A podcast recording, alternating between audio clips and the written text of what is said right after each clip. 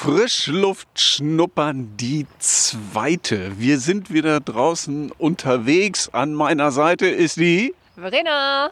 Und hier ist der Volker. Wir beide vom Büro für Naturetainment haben mal wieder die Gelegenheit genutzt und sind rausgegangen. Und wie ist es heute? Lohnt es sich heute draußen zu sein, Verena? Oh, also ich würde sagen, es lohnt sich sehr. Es ist sonnig, es ist zwar recht kühl, es hat ja heute Nacht auch noch gefroren. Wir hatten ja eben sogar eine kleine Eisschicht auf der Pfütze. Aber hier im Windschatten, in der Stöckner Leinemarsch zwischen den Hecken, ist es total schön. Wunderbar, ne? Links haben wir jetzt ein riesiges Brombeergebüsch, rechts auch noch ganz viele Sträucher und wir gehen ganz langsam auf eine Wiese raus und Oh. Ah, ich sehe ihn schon. Was siehst du denn? Ich sehe einen weißen Kopf, der oben in einem hohen Horst auf einem hohen, schmalen Stab steht. Äh, also sitzt natürlich. Ich sehe einen Storch. Ja, also beim letzten Mal hatten wir ja die Fledermäuse. Die Fledermäuse, das war ja auch ein schöner äh, Frühlingsbote. Ne? Die kommen ja auch erst raus, wenn es sich lohnt. Und der Storch ist ja auch ein Frühlingsbote. Warum ist denn der Storch ein Frühlingsbote? Was meinst du? Äh, ja, da gibt es ja die unterschiedlichsten äh, Ansätze zu, nicht wahr? Also man hat sich ja ein bisschen informiert. Ich würde sagen, für mich ist der Storch ein Frühlingsbote, weil er zu uns hier äh, nach Hannover ja erst zurückkommt, wenn der Frühling einsetzt. Wobei, das stimmt eigentlich auch gar nicht. Die meisten Störche kommen zurück, wenn es Frühling wird. Es gibt ja auch Störche, die fliegen gar nicht mehr, womit ich dein Geheimnis jetzt endlich mal auflöse. Viele Störche verlassen uns im Winter und ziehen nach Süden, nach dahin, wo es dann wärmer ist und wo auch Nahrung zu kriegen ist. Aber ein paar bleiben bleiben hier, weil es gar nicht mehr so richtig kalt wird. Genau, genau so ist das. Ein paar wenige sind das und natürlich auch die Störche, die äh, zum Beispiel in Zoos oder Tierparks ja, gehalten werden. Ne? Wenn die zugefüttert werden, dann denken die sich auch, jetzt können sie mal ein bisschen hier bleiben. Genau. Und hier in der Stöckener Leinemasch, dieser Horst, dieser Horst, dieser Horst, den wir, den wir jetzt gerade hier vor uns sehen, ja. ähm, der, der, der ist aber, wann ist der denn hier hingekommen? Weißt du es noch? Ja, nicht ganz genau. Ich glaube so äh, um 2013, 14, 15. Ich weiß, dass der hier eigentlich auch nur steht, weil äh, in 2013 ein Storchenpaar versucht hat, auf einem Schornstein in Altstöcken zu brüten. Und das geht natürlich nicht. Also ich meine, dass der da gebrütet hat, ist super. Ah, nur der Platz mit dem Schornstein, der war schlecht. Denn wenn der Schornstein verstopft ist, dann funktioniert die Heizung im Haus nicht. Und deswegen hat man halt den Nist wieder ab, äh, den Nistplatz abgeräumt und hat ihm sozusagen, also ihm, dem Storchenpaar, als Ersatz hier auf die äh, Ponywiese einen hohen äh, Stamm gesetzt. Und oben auf dem Stamm ist halt ein Vorbau für einen ein Horst gewesen. Und glücklicherweise hat dann ein Storch, ob es der Storch war, weiß man ja nicht so richtig genau. Ne? Er hat ein Storch im Jahr drauf diesen Horst dann angenommen. Und äh, seitdem sind immer Störche da also ich meine, die sehen ja aus der Ferne alle ein bisschen gleich aus. Ob es jetzt der ist, der eine immer, das weiß ich nicht. Aber ich vermute schon, denn ähm, ich habe äh, gelesen, dass die Störche dem Horst, also dem Storchenhorst, treu sind äh, und sich einander zumindest innerhalb eines Jahres treu sind. Aber ich meine, nun denn. Also meistens sind die sich ja auch eine ganze Zeit lang, wenn nicht sogar ein, ein, ein Leben lang treu. Nur sie sind halt vom Ankommen her äh, im Frühjahr, gibt glaube ich kleine kleine Unterschiede. Also wenn ich das richtig in Erinnerung habe, kommt halt erst das Männchen Ne? Und das bereitet dann schon mal so ein bisschen äh, den Nistplatz vor, dann wird schon mal ein bisschen aufgeräumt und dann kann das wirklich sein, dass das so ein paar Wochen wartet darauf, dass halt äh, das Weibchen äh, auch mal äh, vorbeikommt. ne? Die, das erinnert mich schon auch, auch so ein äh, ab und zu darf ich ja auch mal warten. Ne? Aber das hat dann eigentlich nichts mit dem Frühling zu tun. Ähm, genau. Und dann kommt das Weibchen und dann kommt es halt auch schon ganz schnell äh, ähm, zur Paarung. Das, äh, das geht dann äh, ziemlich fix, sodass die dann sogar, warte mal, die kommen so im Februar, März. Und dann ähm, geht, glaube ich, das Brutgeschäft so richtig im April los, oder? Also, ähm, ich habe auf der Nabu-Storchenseite geguckt. Äh, es gibt ja verschiedene Nabu-Seiten, aber es gibt eine, die beschäftigt sich mit den Störchen. Mhm. Und äh, wenn ich mich nicht total vertue, wird da von Störchen erzählt, die jetzt äh, im März schon Eier gelegt haben. also die jetzt schon dabei sind zu brüten. Ich glaube, dass, ich meine, bei unseren weiß ich nicht, wir können ja nicht reingucken in das Storchenhorst. Äh, es ist aber schon so, dass immer einer drauf sitzt. Also sie sind ja offensichtlich zu zweit da, aber es sitzt immer einer auf dem Horst, während der andere unterwegs ist. Und vielleicht auch die eine oder der andere. Äh, so genau habe ich ehrlich gesagt noch nicht hingeschaut. Ich wollte dir eben noch dazwischen quatschen. Du wolltest mir dazwischen Ja, quatschen. weil- ja, aber, aber ja, nee, nee, nee. Dann nutze ich doch direkt die Gelegenheit, Nein, dass du gerade ein bisschen nein. Pause machst. Also, da, äh, da oben. Oh, Mensch, hast du das gesehen? Verena, da oben. Hä? Da oben, da sind. Äh, ich glaube, das sind Milane, sind das. Ich habe noch nie hier in der Stöckender Leinemarsch zwei Milane auf einmal gesehen. Ja, gestern auch schon, ne? Ja, ja, gestern, gestern war einer der Milane ja auch wirklich äh, mit äh, einem der Störche unterwegs. Und jetzt, ich gerade, ah, jetzt wird einer der Milane gerade von einer Krähe oben belästigt, fliegt hinterher. Na, aber was wolltest du denn eben sagen, als ich weggelaufen bin? Als du weggelaufen bist, wollte ich dir eigentlich sagen, dass, ähm, dass bei den Störchen mit der Treue, ne, nicht wahr? Also die Treue zum Horst, zum Storchenhorst, ist größer und verlässlicher als die Storchentreue als Paar. Sie sind für ein Jahr, also sie sind sich während einer Brutperiode treu, ja. Ja. Aber es kann durchaus sein, dass wenn im nächsten Jahr das Männchen in der Tat zuerst auf dem Horst ist und ein anderes Weibchen schneller zurückkommt als das eigentliche aus dem Jahr davor, dann hat er halt eine andere Frau. Für das Jahr. Oh, der ist aber ganz schön flexibel, ne? Ja. ja.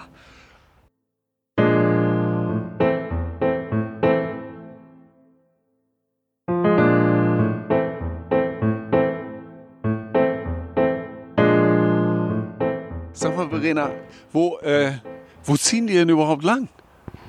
Die Störche meinst du? Die Störche, ja, genau. Also wenn die jetzt erst äh, im Februar kommen, im Februar, März kommen, wo kommen die denn dann eigentlich her? Die kommen aus dem Süden und zwar relativ weit aus dem Süden. Also jetzt nicht nur so Bayern-Süden, sondern die kommen aus Afrika gezogen. Die sind zum Teil bis am, bis am Tschadsee äh, gewesen. Das weiß man, weil man ähm, Störche besendet hat und dann deren Flugrouten nachverfolgt hat. Und man hat auch festgestellt, dass nicht alle Störche den gleichen Weg nach Süden fliegen, sondern dass manche, also sie müssen immer darauf achten, dass sie Land unter sich haben, weil sie halt die Thermik nutzen. Die sind viel zu schwer, um, um das alles aus eigener Kraft zu machen. Also so ein Storch könnte halt nicht übers, übers Meer fliegen zum Beispiel. Nee, genau. Der kann nicht übers Mittelmeer nach Afrika fliegen. Deswegen muss er entweder links rum oder rechts rum, um es mal ganz einfach zu sagen. Also entweder über den Bosporus oder eben über Gibraltar. Und dann landen sie letztendlich in Afrika und folgen da ein Stück weit auch der Feuchtigkeit, sag ich mal. Äh, immer da, wo es halt was zu futtern gibt. Ja. Äh, ich ja, boah, ich stelle mir das ja, das ist ja schon ein großer Vogel. Ja. Ne? Also, äh, was hatten wir gesagt? So bis, bis viereinhalb Kilo kann, kann der wiegen. Der muss ja auch ordentlich was fressen. Ja, ein halbes Kilo am Tag.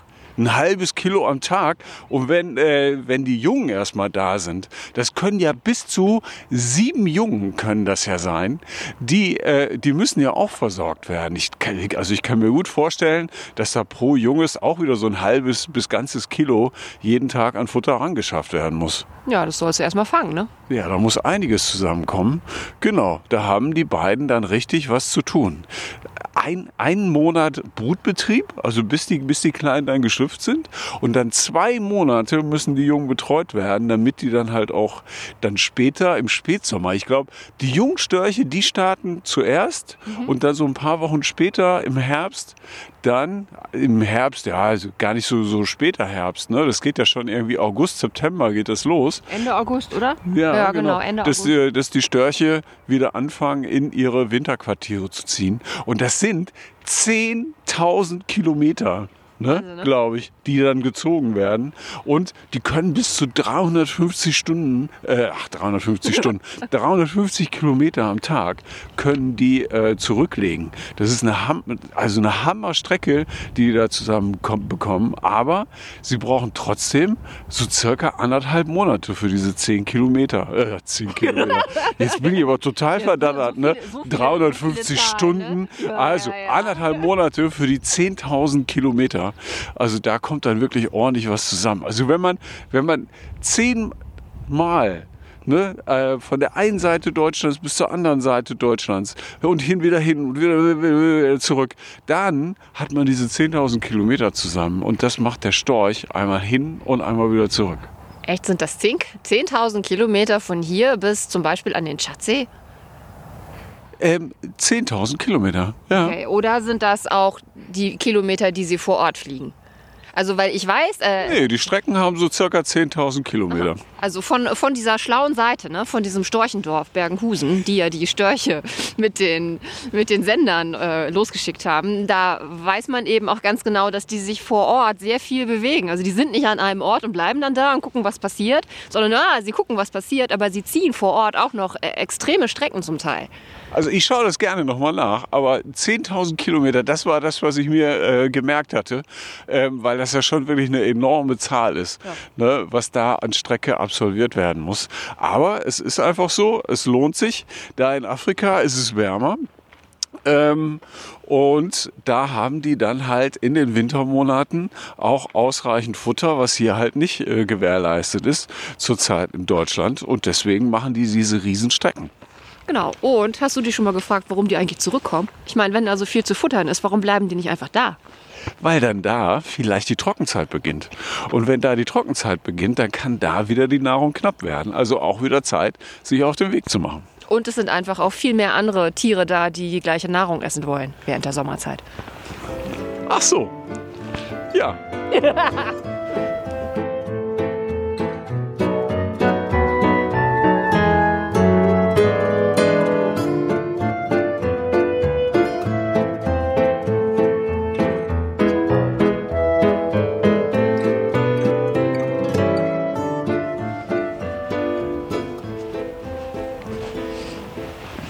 So, ich gucke mich auf unserer Wiese um hier. Also wir gucken ja von hier aus auf eine Kuhweide, die direkt an der Leine ist, mit der Leine dazwischen. Aber ich sehe unseren Storch nicht. Na, Also ein, ein Storch sitzt ja oben Genau, ähm, ich meinte auf den zweiten. auf, dem, auf dem Horst, in dem Horst und mit ein bisschen Glück sind da oben halt auch schon ein paar Eier, die jetzt ausgebrütet werden. Der andere ist aber unterwegs und das lässt sich natürlich auch immer herrlich beobachten, wenn der hier unterwegs ist. Jetzt gerade scheint er ein bisschen weiter entfernt zu sein, ähm, aber er schreitet dann über die Wiese und sein Schnabel packt halt immer wieder blitzschnell nach unten zu. Er könnte auch einfach warten, also wie man das manchmal halt bei den Reihern sieht, ne? dass er einfach mal neben einem Mauseloch wartet und dann halt ganz schnell zugreift. Und ähm, die nehmen eigentlich alles auf, was äh, sie dann an, an Kleintieren äh, auf der Wiese finden. Das können Regenwürmer sein, das können Käfer sein, das kann aber auch mal eine Maus sein, das können Frösche sein. Kann auch Aas ne? sein. Also einiges. Ja. Ne? Genau. Und es ist ja auch wirklich ein stattlicher Vogel, ähm, dieser Storch. Irgendwie eine Spannweite von zwei Metern, ein Gewicht von viereinhalb Kilo. Aber ähm, was ich ihm nicht zutraue, Verena, Was denn? also das traue ich ihm wirklich nicht ah, zu. Jetzt kommst du wieder mit dieser. Jetzt kommst du mit der Kinderkiste, ne? Mit der Kinder. Jetzt kommst du wieder. Jetzt, jetzt willst du mir ernsthaft. Nein, das willst du mir nicht erzählen, dass der Storch die Kinder bringt, ne? Der Storch, der findet die Kleinkinder in Sümpfen und in Höhlen. Genau. Und von dort aus werden die Kinder dann halt über zum Beispiel Schornstein, deswegen ist ja auch wichtig, dass die Schornsteine freigelassen werden, damit die Kinder dann auch rum durch den Schornstein runtersausen können und dann halt für die Familien da sind. Ja, aber Schätzelein, bei uns zum Beispiel würde, der, würde das arme Kind, was durch den Schornstein durchfällt, das würde in den Keller fallen. Das wird gar nicht bis in die Wohnung kommen. Ich fände das auch ein bisschen gefährlich. Ehrlich schon, ne? Aber wie viel wiegt denn so ein kleines Kind? Du meinst, es ist ein Säugling. Ein Säugling. Ein Säugling, Baby. ja, so ja. drei Kilo, ne? Drei Kilo hast du schnell mal. Drei Dreieinhalb Kilo. Mal, das hält so ein Storch doch niemals mit dem Schnabel vorne. Naja, also er kann ja schon eine Nahrung äh, heben, die so ein Kilo wiegt. Naja, das stimmt gar nicht. Nein, also er würde größere Nahrungsstücke würde er im Stück verschlingen, aber ob das jetzt ein Kilo ist, das würde ich jetzt mal dahingestellt lassen. Nein, wahrscheinlich eher nicht. Ich glaube, das ist wirklich nur so eine Geschichte. Also die, ja, also das mit den Kindern ist auf jeden Fall nur so eine Geschichte.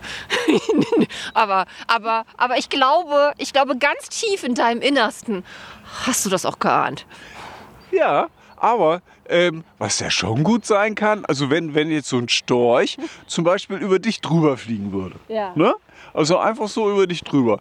Dann äh, ähm, könnte das ja schon ähm, gut möglich sein, dass du dann danach schwanger wirst. Und was ist mit all den älteren Damen, wo der Storch drüber fliegt? Ja, was soll denn mit denen sein? Kriegen die dann plötzlich wieder Kinder? Die werden ja nicht plötzlich jung. Ja, aber dann. Also, also weiß der Storch, dass es sich nur lohnt, über jüngere Frauen zu fliegen, damit das mit den Kindern klappt. Nee, Volker, das ist totaler Blödsinn. Ja. Ja. Also wo die Sage herkommt oder wo dieser Gedanke herkommt, das weiß ich ehrlich gesagt nicht. Ich weiß nur, dass man äh, den, den Storch gerne auch mal so als Fruchtbarkeitssymbol benennt oder, oder, oder hingestellt hat, weil er halt so sehr rege dabei ist, sich im Frühling fortzupflanzen. Und als die Menschen das gesehen haben, haben sie gedacht, ach ja, ne? Ganz schön fruchtbar. Ja, also man muss bei diesen Geschichten natürlich auch daran denken, dass der Storch in früheren Zeiten viel, viel präsenter war als jetzt im Augenblick. Also ähm, vor 120, 150 Jahren gab es ja noch äh, viel, viel mehr Brutpaare ähm, hier, in, hier in Deutschland. Und da werden sich dann diese Geschichten rund um die Storche, werden sich dann da gestrickt haben. Das kann ich mir schon vorstellen. Ne? Danach sind die Bestände ja doch ganz schön weit äh, runtergegangen. Also ich glaube, 1980 so rund um 1980 gab es nur noch knappe 300 Brutpaare in Deutschland. Und ähm, das äh, war natürlich eine schreckliche Zahl.